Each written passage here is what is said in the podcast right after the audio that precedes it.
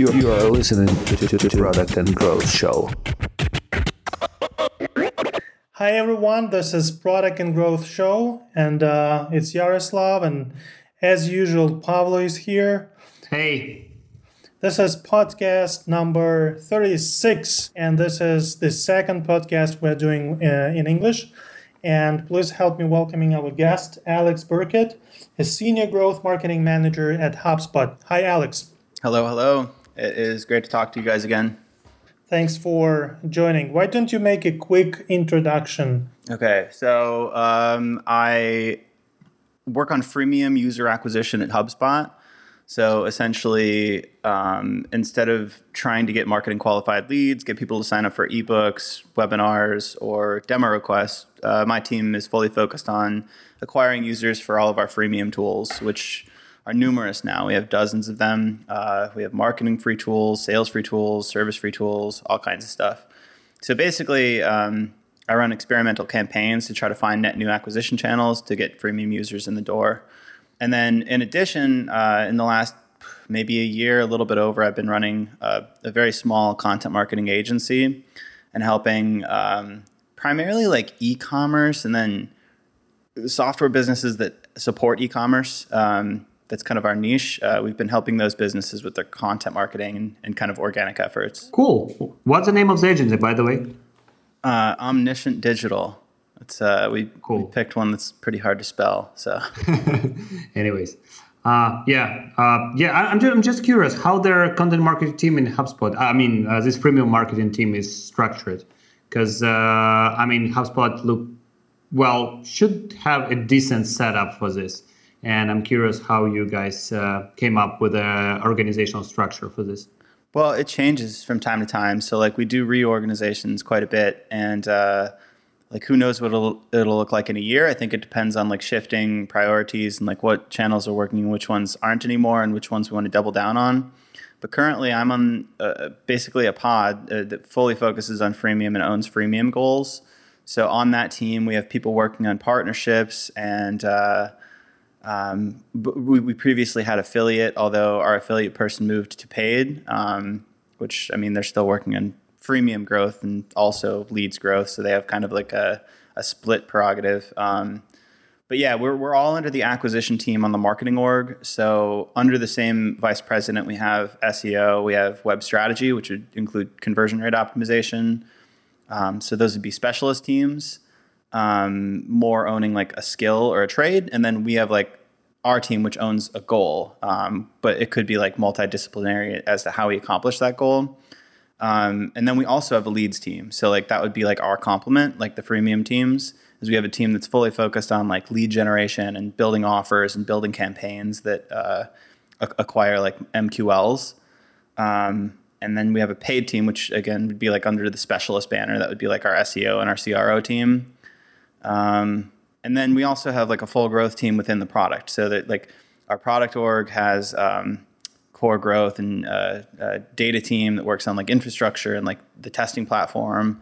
And then we also have a growth acquisition team that works on like all onboarding, uh, sign up flow, virality, and I would say like our freemium team works very closely with them. Like they sit in our our, our weekly meetings and like our um, our efforts are very like synergistic and like how how my team kind of acquires users to the site, gets them to the sign up flow, and then basically everything is taken. We, we pass the baton to the uh, growth product team from there. But yeah, who knows? It's it's like that that structure changes all the time. So what it'll be in six months to a year might be similar, might be different. How often do you guys change the structure? I'm asking because at my company we are in the middle of uh, restructuring the uh, teams, making sure that development and marketing teams are uh, aligned and work smoothly. The previous one was about two years ago, I think. And how often does it happen at, in HubSpot? We'll make minor changes um, on an ad hoc level. So if, if like uh, somebody needs to move teams because the goal is more aligned with that team, like that's something that could happen at any time. But typically, um, we do a, like a year yearly, I would say. Um, and some years it's a more drastic reorg than others. Like this year, I don't I don't think much changed at all, at least on my team. And, then other years we'll we'll bring like a whole team into a different org. So like I think it was um, a couple years ago, like our, our academy like switched org structures. So like that was like a more extreme one, but it's typically like once per year. Um, we have like a big strategy week in January uh, where all the marketers uh, typically go to Boston, go to the uh, headquarters, and usually there's there's some sort of a reorg then. Wow. So as a person who is involved into content strategy right now, I'm working on a content strategy for the company I work for now. I'm curious, how would you approach this task? I mean, what uh, the one should start with with designing a decent content strategy? The the main thing is that I think it's going to be different for for many different companies. Like, there's no one size fits all and that's a frustrating answer. Um, but we can get into the specifics as to like uh, different stages. There's different levers you can pull. So I think a good content strategy typically has has a distribution channel in mind. So um, how how are you going to get people to read your content? And then there's also the further component as to how you're going to get them to convert or like become valuable to the business. So um, both of those are embedded in like when you're thinking about content strategy. Um, so the distribution first, like that, you, you've got to find you've got to find your audience somehow. Um, there's brands that are giving content marketing advice nowadays that have built their their audience years ago, so they sort of take it for granted that like people are just going to come, people are just going to read. But like for the vast vast majority of companies, that's not true at all. It's like I've started a bunch of websites and worked on startups, and you don't just publish and people don't just come and read. Like it's just not not a thing. so HubSpot started blogging and I don't know, like you know, 10 plus years ago. Like HubSpot has a big audience and the advice we give is, is probably more akin to like find valuable keywords, publish a lot, publish regularly.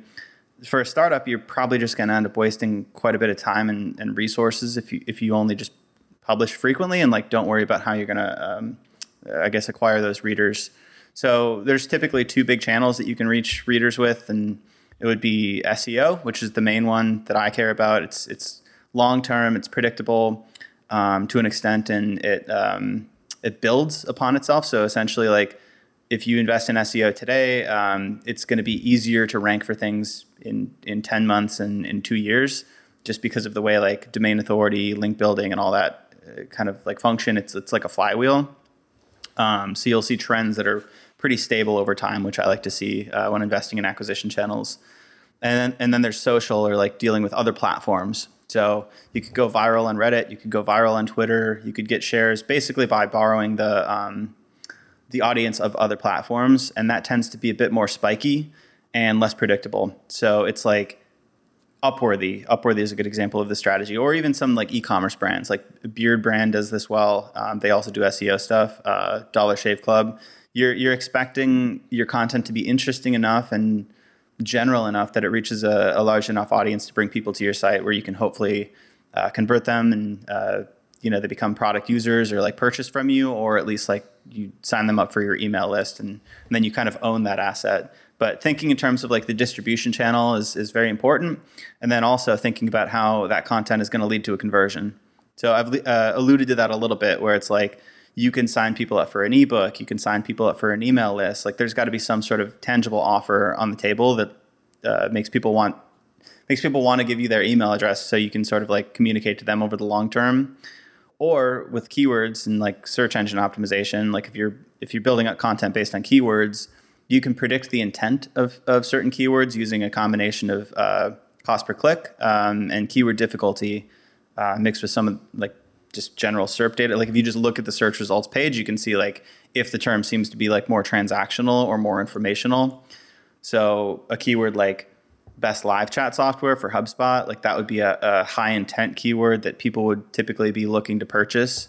Um, so we can design our content strategy with those keywords in mind. Um, but yeah, so at a very very high level, those are the two things that I would be looking for um, in terms of like content strategies, like how you acquire readers and and then how you convert them. Like what's your conversion strategy and what's your distribution strategy.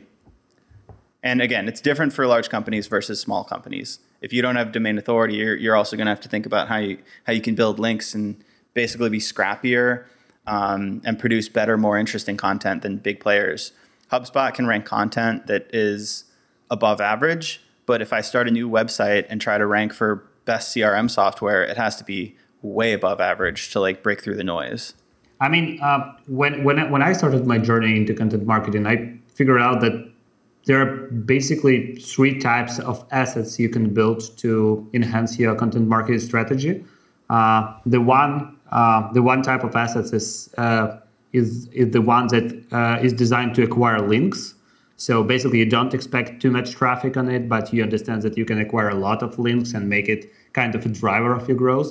The second one is that is the one that has the most drastic search demand, the ones that can acquire organic traffic from search and that can rank high.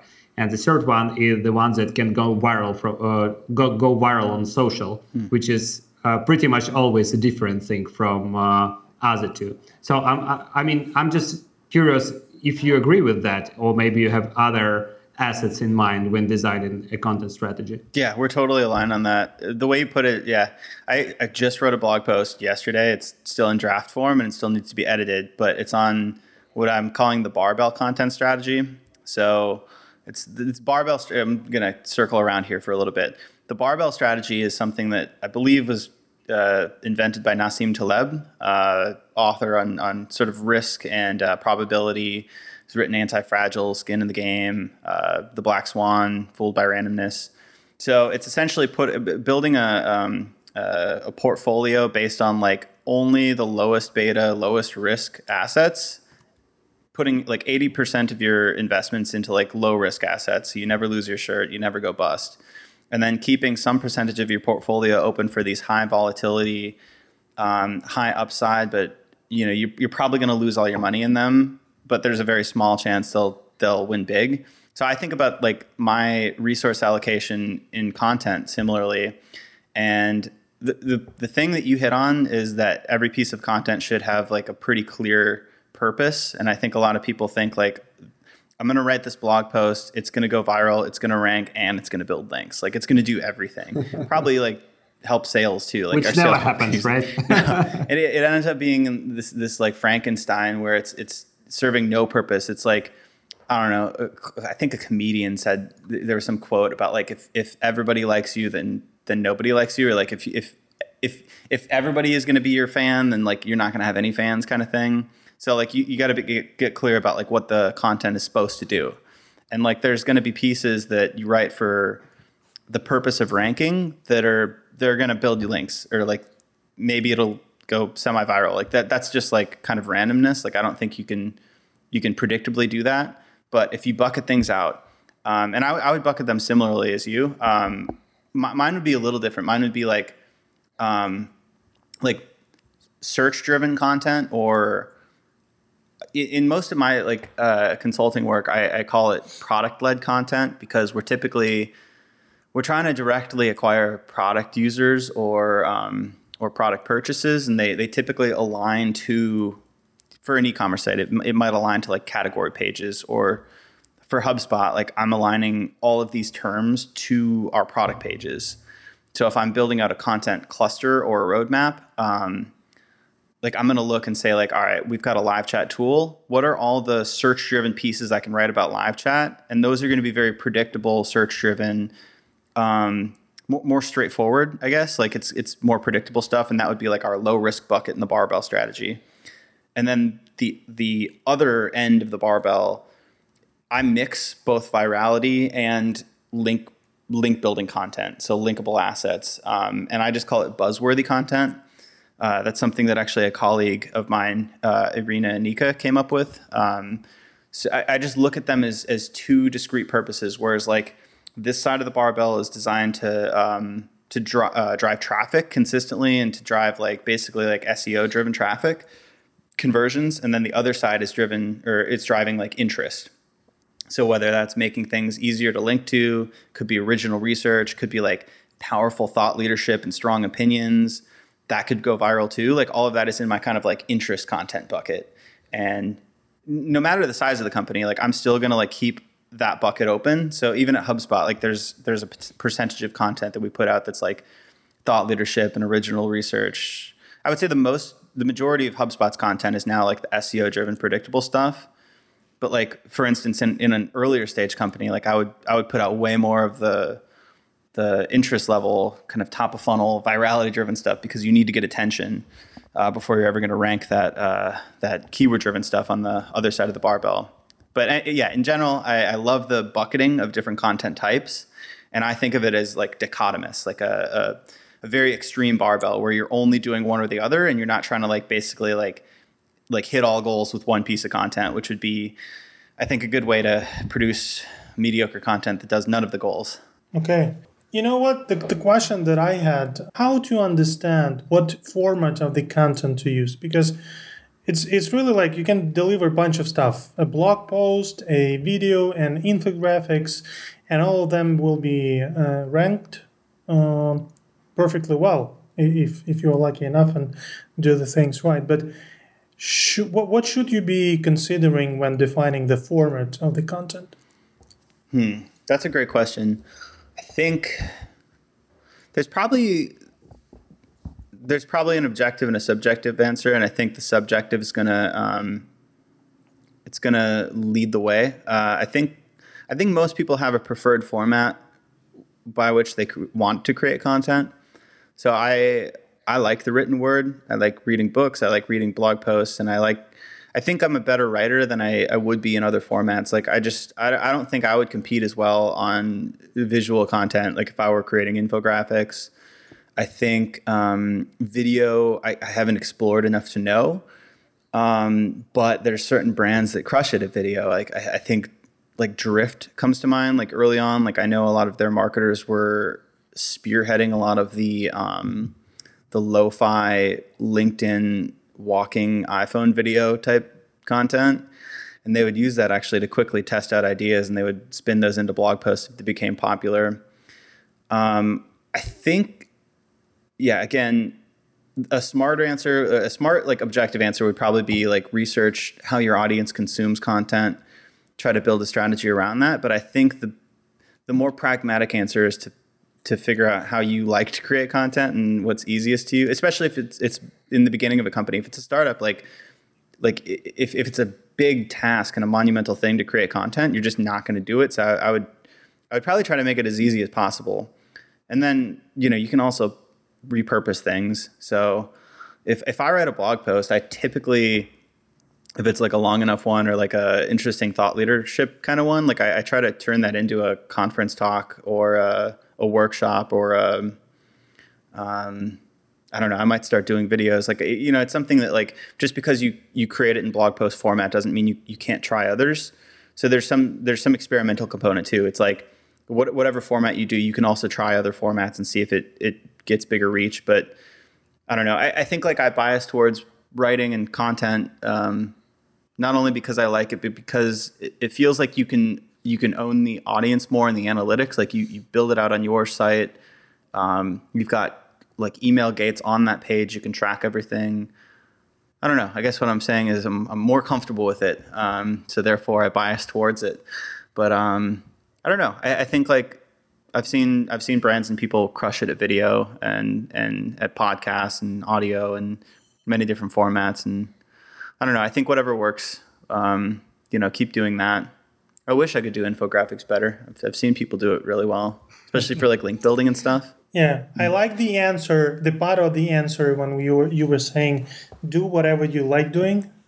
That's basically what what we uh, what we're doing with Pasha because uh, none of us is a designer. Uh, I mean, we can think we, we can design stuff, but that that's not true.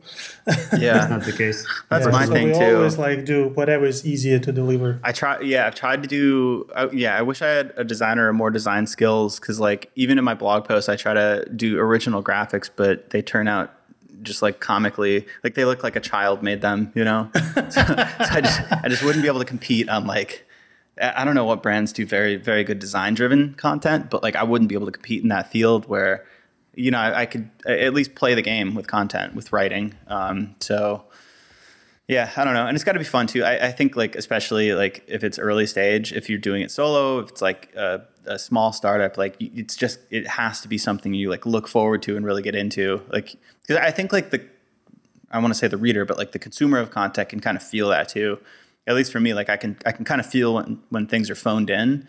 Um, and if you're working in a format that you really love, you, you can kind of feel that that the person's I don't know putting a little putting a little love into it. I guess. By the way, how is your tech stack for content marketing looks like? I mean, what what system do you use for reporting? What system do you use for keywords tracking? If you can give us an insight on that. Yeah, some of my favorite tools. Uh, I'm always using Ahrefs. Ahrefs is my content strategy workhorse, and I'm uh, doing keyword research there. I'm auditing client websites. I'm auditing their competitors and basically building keyword roadmaps. And I also use Ahrefs for rank tracking, um, in addition to Google Search Console. So those would be my two rank tracking tools. Um, I use both in tandem typically. Um, I use for analytics. Let's go with analytics. Google Analytics is is what HubSpot uses. It's what um, most all of our clients actually use.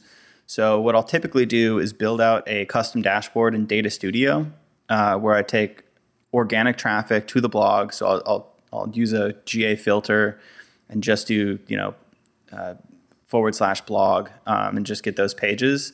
And then I'll also build a corresponding report that shows conversions from the blog. So last click, people who land, uh, land on a landing page with blog in the title, and then eventually end up converting. Um, and we can, if it's an e-commerce site, like tie in revenue and whatnot, and try to get some attribution there. And then I'll typically put a, uh, a rank track report using uh, Google Search Console in that same dashboard. And that's that's like a, a very templated stock version of an analytics uh, dashboard that I would use for clients. Um, at HubSpot, it's it's way more robust. So we've got like um, custom analytics tools that I've built uh, that other teams have worked on. Like we, we've just got like like I would say the, going into the analytics there would be probably overly complex and not useful for everyone because we're we're doing a lot of offsite work too. So if if we're trying to rank for a keyword like best live chat software, we're also trying to get on all the other lists and all the um, the review sites. So we built tools to track that stuff. Um, but the stock would just be like a data studio that everybody can access, and you don't need like any special analytics prowess. I think that's important. And then um, another tool that I really love is ClearScope uh, for writing content. So basically, you type in a keyword and um, it reverse engineers like what factors kind of help it rank in terms of content on site stuff. So you, you can type in like like uh, I don't know keto diet or something, and it'll pull the top twenty results and and you can analyze your piece of content and it'll give you suggestions as to like which words to add in. ClearScope is just insanely useful. It is. I mean, I was advised on ClearScope like a few weeks ago and I was totally, I mean, blown away with the fun. It's so simple and it was I, I miss the tool so much. it's it's effective, and I like it also because you you can basically teach any freelance writer how to use it very quickly. Like it's so intuitive. Um, hey, add these keywords, like, and you just find a place to add them in. It's uh, very cool. It gives you like a score, like an A plus, B minus, like all that stuff. Um, okay, so we've got Ahrefs for keyword research, uh, ClearScope for content optimization and writing, Data Studio plus Google Analytics for analytics and uh, Google Search Console. Um, and then it, everything else is kind of variable. It's like uh, whatever CMS, like you know WordPress or like some clients have Shopify. Um, and then, then, there's tools at the margins that we use. Uh, like I, I, sometimes use Grammarly. Um, it depends. Uh, if I'm writing on my own site, I don't. I just let the typos slip um, for better or for worse and uh, uh, Wordable. Uh, Wordable's a great one. If you use WordPress, it, it basically lets you one click like upload Google Docs drafts to WordPress. So if you're writing long form content like I often do, it'll save hours uh, on uploading and formatting all of that stuff. Um, I think that's that's the the main tool stack. Um, I could go deeper on some of the project management aspects, which are typically done in Notion or, or Trello. Um, our, our, Notion board is actually pretty robust at this point. Um, uh, David Khim is like my business partner on this agency. You guys, you guys know David Khim. Uh, he's he's like a Notion master. So we we build like custom Notion boards for all of our clients, like as an onboarding thing. Like it's like their own HQ. We've got like workflows for them and for us, and like that's that's where we like basically run all the operations uh, for for client work. Um, but yeah, I think I think that's pretty much it for tools. I, I could be forgetting something. With that variety of tools, how do you know whether your content is any good? Um, how do we know whether it's good? Um, I think Other than other than checking the number of downloads or page views, what have you, what else is an indicator? what's a quality test? Sort of like like if we don't have quantitative numbers, if we don't know it's ranking or bringing traffic conversions, like how do we know if it's good? It's qualitative. Yeah, that's a tough question. Um, we we have guidelines. Um, HubSpot internally, uh, we have like all kinds of editorial guidelines, and it's it's actually pretty well. One, it's impressive. Like HubSpot's content machine is amazing. Like when I first joined, like that was what I was most impressed by is just how ironed out the system was and how um, it's it's actually like uh, quite few content marketers producing that much content. And like any guest writer who who gets slotted in like all, of the content sort of cohesively fits HubSpot's brand and style guidelines. And that's because internally the machine is is, is so well run. Um, but it's it's pretty much through um, well trained editors and uh, through really robust style guidelines that everybody has to follow. Um, I, I don't I don't know what the if, if there's like an objective quantitative measure. I think it's more just like hiring good editors and making sure that like the editors can can conform content, whether it's on their team or like themselves, or whether it's a guest writer, whether they can conform that content to the style guidelines. And that's something I try to replicate as well with um, with any projects I'm working on or with with any clients I'm working on or my own site. I, I just try to like um, maintain my own like high personal standards. Um, oh, maybe something interesting. This is something that I try to adhere to for my own website or like uh, clients that we work with. Um, at CXL, when I was running uh, the blog, or like when I first started working on the blog, um, Peep Laja, the founder, had he he had like a mini style uh, guideline document, but like the main point was that um, every article we write should be the best in the world on that topic. So like the heuristic was if the reader has to go and read other things on this topic, then you have to improve the blog post. Like that it's like a very high standard and like who knows if you always hit it, but having that in the back of your mind when you're writing, it makes you question like like oh, like should I expand on this section? Like is this clear? Like is this fluffy? Like should I should I cut this? And it, it makes you really think about like ba- basically like running th- like that last mile um, that I think a lot of people um, don't think about in terms of content. It's like how can I like make this not just like in the pack, it like rankable, but like how can I make this best in the world? So it's qual- it's a qualitative answer. yeah. very That- that's very very subjective and qualitative, but that's something you you should keep in mind when you're producing the the article. Mm.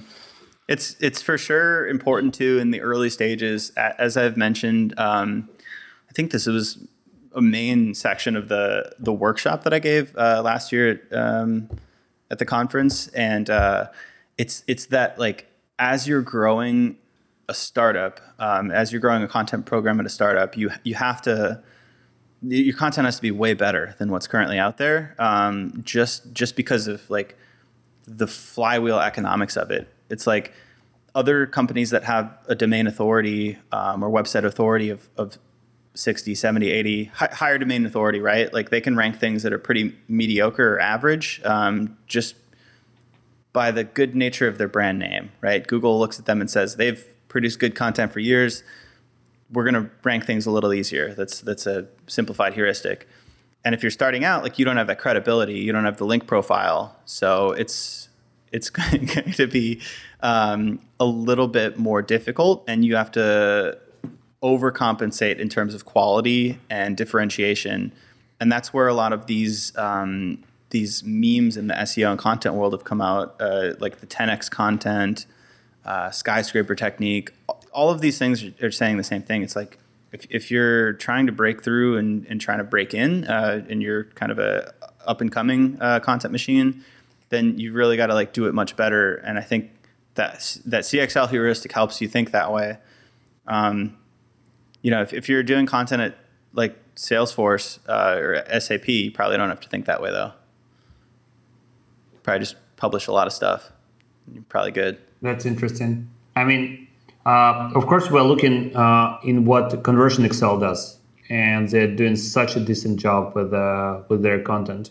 And I'm curious how how much effort it takes to have the bar that high, the bar of quality. I mean, uh, just just let's imagine you're launching ConversionXL or like a professional website this year, and your plan is to acquire the traffic in the same way they do. How would you approach this? Which how would you choose the content? How would you how would you how would you go about this? Con- ConversionXL. When, when I was writing at CXL, it was it was the hardest uh, like hardest work I've done like ever because I was simultaneously doing other things too. Like we were still launching the institute and like doing all the product marketing, fundamental positioning and stuff. And like I was still writing these long form posts on I don't know, some, somewhat esoteric topics. Like outside of the marketing space, like writing a, a blog post on like like how how many variants should you run in an A/B test and like one tail versus two tail frequentist testing methods. Like they're you know it's it's not stuff like you would expect to write about, especially like I was pretty fresh out of college. Um, so I don't know um, if I w- if I was launching something like that again um, or, or, writing from scratch. Uh, think it would be hard to compete in that space now. I think it's a lot uh, noisier than it was when CXL started. Um, that's one thing. Is probably picking a space or like a niche or like a subsection of that space. I would probably like cut it down a lot more because um, Peep had originally written about quite a broad swath of subjects, uh, which CRO is a broad subject anyway. But he would write about persuasion and psychology and user experience design and and A/B testing statistics. And I don't think I think it would be very difficult to start a new blog and write about all of that today um, and compete against CXL and Conversion Sciences and Optimizely and all these other sites. But um, yeah, holding to that standard, I, I think like um, you know like the high quality is is what got them there. We we had loyal readers who, if we put out something a little subpar, disappointing, we would hear about it immediately. So it was this. Uh, it's it's totally opposite of of um, like a, a keyword driven SEO strategy in which you're dealing with a constantly shuffling audience of like a lot of new visitors who are just looking for a single answer. Like we had a pretty big email list and we had quite a bit of uh, SEO and organic uh, play as well. But we, we mainly had an audience who came back like post after post to read, and it was it was more like a like a wait but why kind of thing, right? Like people would come to read Peep's thoughts on a given subject, or like even my own. Like pe- people would come to CXL to learn about CRO. So we built like kind of a brand through um, hard editorial standards and like high high editorial guidelines. Um, yeah, so I, I, don't know. It was kind of a roundabout way to say that. I think the high the high bar for the content itself was um, the defining factor for the CXL blog. I think having those high standards uh, push it beyond like uh, a, a, typical SEO player, a typical uh, middle of the road blog. Gotcha, gotcha.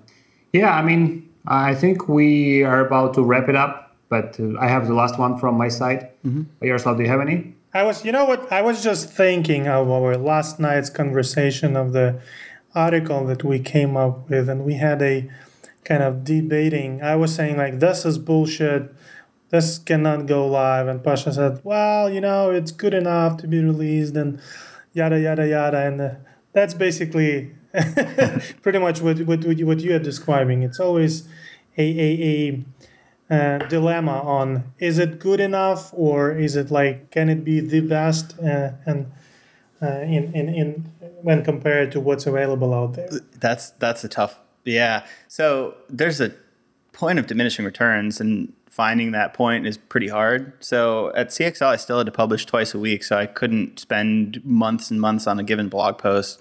So I'd still have to launch it after a certain point. But I think just uh, having that heuristic as the best in the world, it doesn't mean it's actually going to be the best in the world. It just means you're going to care a little bit more than you would have if it were just if if your editor or boss just said like, "Hey, we just need to publish five times a week," like if that was your heuristic, you'd be like, "Okay, I just need to publish five times a week."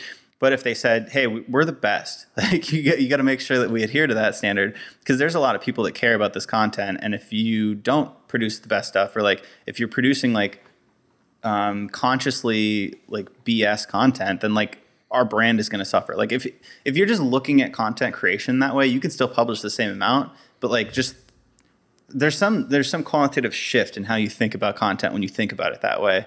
So I, I think it's it's more so just like how you approach it, uh, and less so like spending 100 hours on a piece of content. Because let's be honest, if you spent 100 hours on a piece of content, even if it did the best possible job at converting every user who came in and like it ranked for the term, it's still probably not like worth the ROI. Like the, the cost of producing that would way outweigh what it would actually do. And you're a business, you know, you can't, like, it's not like you're writing like a novel that you, you hope is going to be around in a hundred years. It's, you know, it's content. Like you still have to like Yeah. publish it and like do other things and, and come back the next day. So it's, it's, you, you have to split that difference between like, you know, ship things and, and get business results and adhere to the point of diminishing returns. Like you don't want to like produce way beyond like what's actually going to get you value because then you're just wasting money, right? Um, so there's there's a split there for sure. Depends on the business too. Again, CXL built a brand on that stuff, so it was like we, we would have people complaining if we didn't do it, but um, not everybody expects to read five thousand word, super well researched blog posts. Like you know, certain spaces could be different too. Yeah, that's what I was thinking when I read your recent post on A/B testing on ConversionXL. I mean, I'm, I'm not pretty much sure that it was recent, but I, I I read one of your posts from ConversionXL, and it was so long. I mean, I don't know, it was maybe five thousand words or something like that. that got me in a bad habit too because like i you know i did my job before that was at a LawnStarter and we, we did content but it was pretty typical um, we, we actually had a barbell strategy long before i knew what a barbell strategy was we, we did like very seo driven like lawn care related stuff and then like like link baity um, city focused stuff because we were like a local um, on-demand business but um, cxl for better or for worse, made me only interested in writing like very long form, like very technical, like hashed out stuff. And now even when I'm writing on my own site or like writing a HubSpot post, like I still I can't like I can't stop before like 3000 words, you know, like it's it's kind of a it's a problem now. I can't write short form. well, that's a good problem to have. uh, yeah, I mean, the last one from my side. Uh, if talking about the inspiration, do you have any teams or companies you look after in order to see how they do content marketing? Um, so my inspiration is because like my career is somewhat strange. I, I find like my, my two areas of interest are content marketing and then conversion optimization and like really, really like the analytical side of that. So like the more technical side and less the design side. So um, for content, uh, I, I don't typically look to other blogs or like other companies. Like there, there are a couple that I think do it well. I think Onnit uh, does their academy very well. So there's tons of research and information on like diet and exercise and basically all health and wellness. And I think they crush it.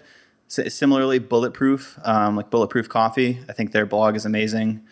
Um, I, I like cr- creative, like interesting um, iterations on blogging strategy. So I, I really liked when Intercom came out with their um, very specialist driven content. Um, you know, they had writers and editors who would work with actual domain experts, and like you would get content straight from the mouths of the people doing the work.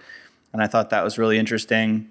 Uh, I still look to CXL um, as like an icon as to like how to do my own content. Like they're still crushing it. Um, there's a lot of agencies that do really great content. Um, Animalz, another content marketing agency, is great at thought leadership and putting out like interesting opinions into the world. Um, Siege Media is also another really good one. Um, and then for companies like in the CRO and A/B testing space, like there's a ton that I really look up to, and, and people in particular. But um, like Microsoft, Booking.com, Airbnb, uh, Netflix, the, the programs that have like somehow like there are thousands of employees and uh, you know millions of users and like they're just at such a high level of complexity, and they've built intern internal systems and really over-indexed on like building infrastructure and their own tools that allow them to run thousands of experiment experiments per year. Um, so I'm just like I'm enamored with companies that care enough to invest in their own tooling and their own sort of enablement to like um, basically unleash the creativity of any given employee. So I, I think that's really cool.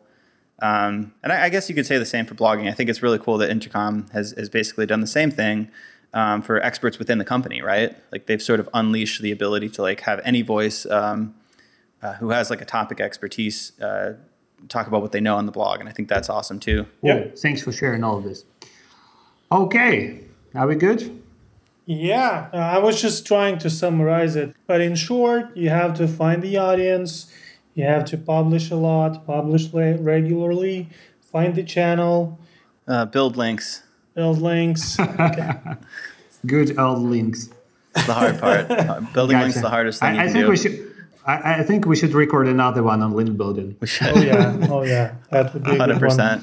Cool. All right. Thanks for jumping into this call. Uh, pleasure to see you again, and hopefully see you around this year or maybe the next one. Oh yeah, hopefully. Yeah, Well, yeah, we, for We'll be happy to see you in Kyiv, Ukraine again. Thanks again, and see you see you soon. All right, cool. Let's see you later.